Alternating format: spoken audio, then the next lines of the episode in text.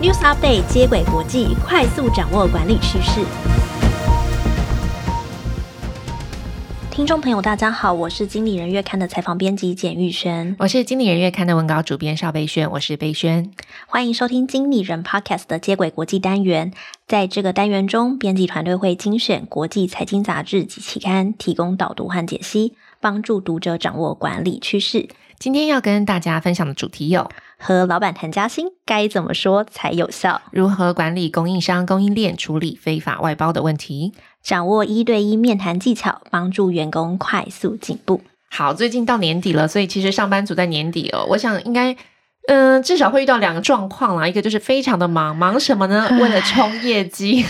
好拿到比较优渥的年终奖金啊、哦。是的，是的。第二个就是好，假设就是你可能会开始思考自己的职涯选择。假设如果你最后知道你的年终奖金不如预期，然后可能心里面就会蠢蠢欲动，是不是想要另谋高就？所以其实呃，年终奖金或者薪资。在这个状，在这个时候，通常是考虑你要不要换工作的主要原因啦。那有些人就会鼓起勇气说：“嗯，这个年底好像是时候要跟老板来谈谈加薪了。”但是你知道吗？如果你要谈加薪，如果你只是用说我的工作量非常的大，我好累哦，我希望薪水可以增加一点点，或者是说你用啊，我的年资也差不到啊，是不是该升我啦？通常这样谈加薪的方法好像不太有用。玉璇可不可以给年底想谈加薪的人一点建议呢？这给大家建议也是给我自己的一个。建议哦，所以当然你用一直加班、工作负荷量很大的理由，希望老板同情你，为你加薪，这真的不是个好方法。因为老板只会想说，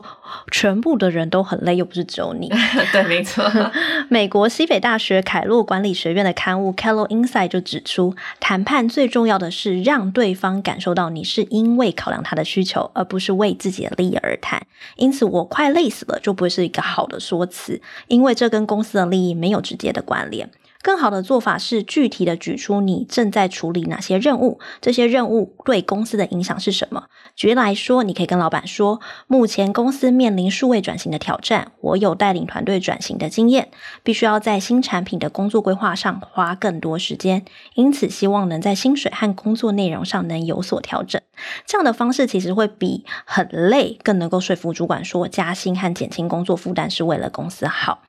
西北大学组织管理学系的教授也建议，在开口谈判前，你如果要检查自己是否站在对方的立场想，最简单的方式就是查看你的句子组词。如果你太常用我发言，就表示你没有注意到对方的需求。此外，如果你要争取升迁或加薪，也可以多给主管几个选项，包含不同的头衔、薪水和工作的内容和目标，让主管自行评估，多给点选择，成功的几率其实会比较大。所以听起来加薪就是总归来说两个技巧，第一个是你要用为公司好的立场来说服主管帮你加薪，而不是只站在自己的立场说我很辛苦，我功劳很大。第二个就是其实你要给老板不同的加薪选项，不是说我一定要加到某个程度，如果谈不成，也许啊、呃、是不是有其他的选择供主管或者是老板参考？那嗯、呃、谈加薪还有其他的方法吗？比方说像我们大家都很羡慕，就是诶大家想到这种。我最想去的工公司的工作，可能 Google 就是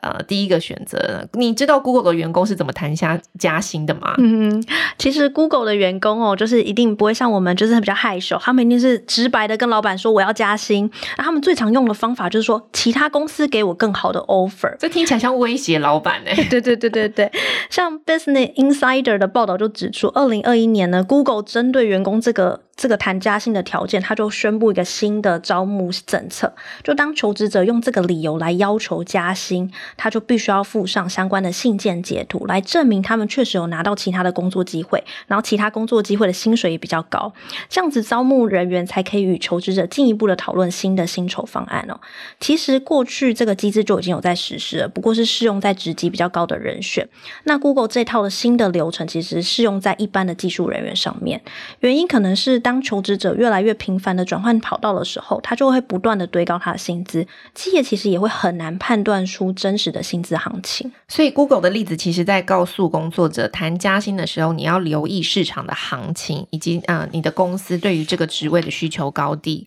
啊、假设说，如果职缺的工作内容，你的工作内容是比较单纯、容易上手的类型，可能调整薪水的幅度就不会太大，因为随时有人能够取代你。但是，比方说啊，市场行情月薪是十万。那你又开出月薪二十万，你就要证明自己足够优秀到二十万的程度，才能够有谈判的筹码。所以其实衡量上述的条件了以后，你认为自己值得谈薪水的态度一定要坚定，而且要把所有的期望都一次摊开来讲清楚。比方说你的休假啊、年终分红啊、薪水到底是想要到达哪个程度，不要用拐弯抹角的方式暗示主管，这样通常不会得到自己的期待，反而有可能会加深自己跟公司之间的鸿沟或沟通落差。嗯，就是大家准备好了吗？准备加薪了吗？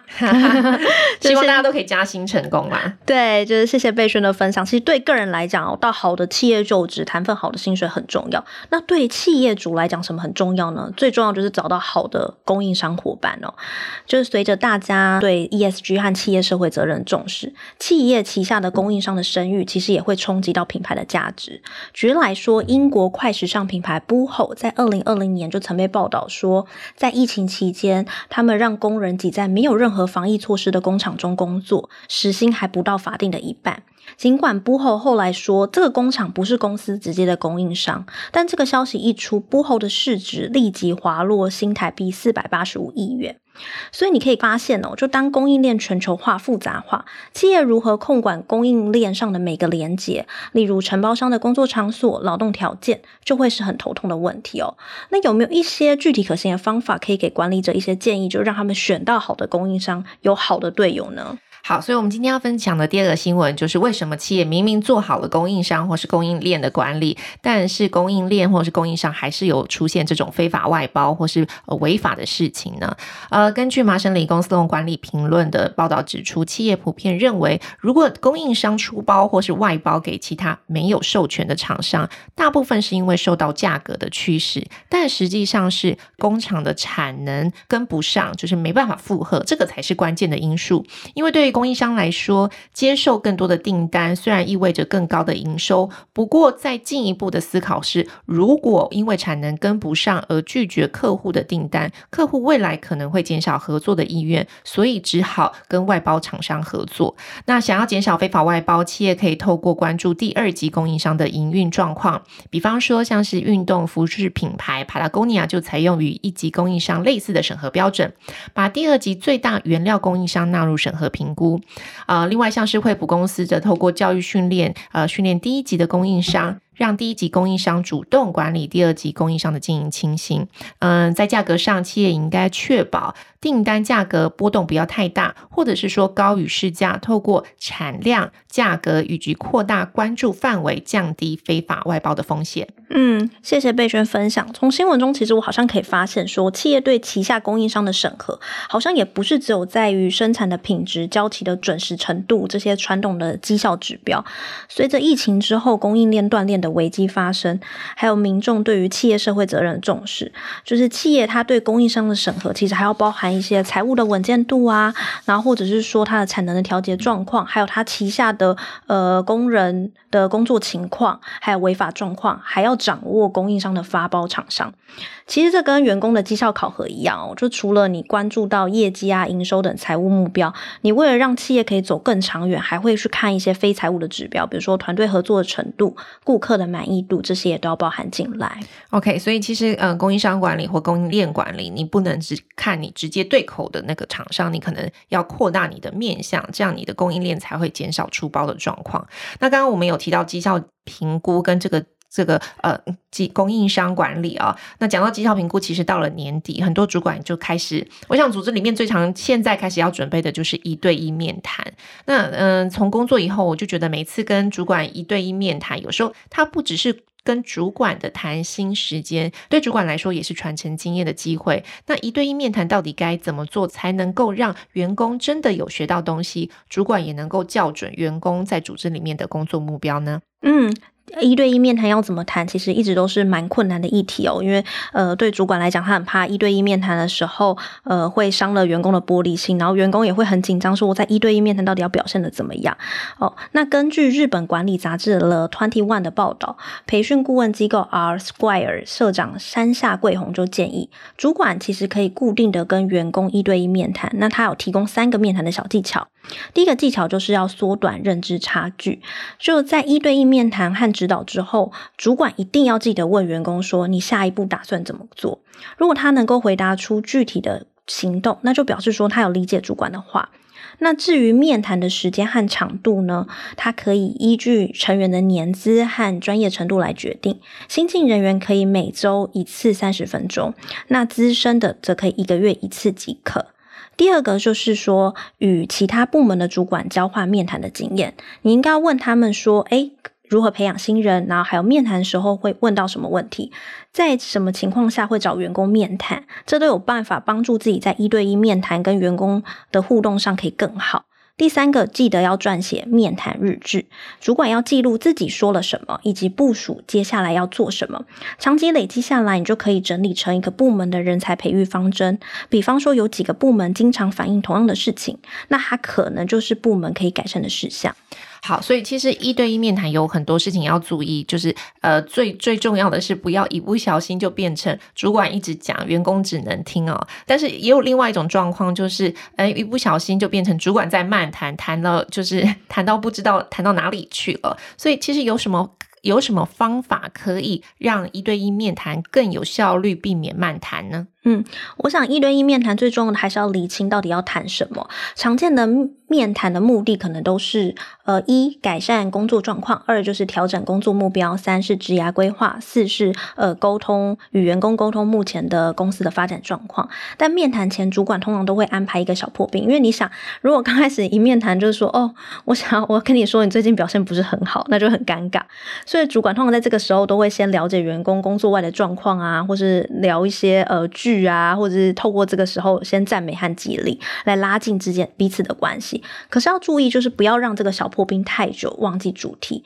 刚才说第一次面谈大概可以用三十分钟来做基准哦。顾问公司 White Angel 的创办人就提出十比十比十的架构，就是假设说你的面谈的主轴是要调整员工的工作项目，那主管可以先讲十分钟，说明这个调整的原因啊、利弊。那员工回应十分钟，呃，说明一下他自己对这件事的想法。最最后再综合的讨论，哦，比这样子就可以避免说哦，只有一方一直讲的状况。所以听起来十比十比十架构好像蛮有用的。重要的是一对一面谈不是上课，而是相互给意见的时间，让双方都能够说到话，达成比较有共识的决定。那如果你对面谈相关更多的内容，呃，有兴趣的话，可以到经理人月刊的网站查询。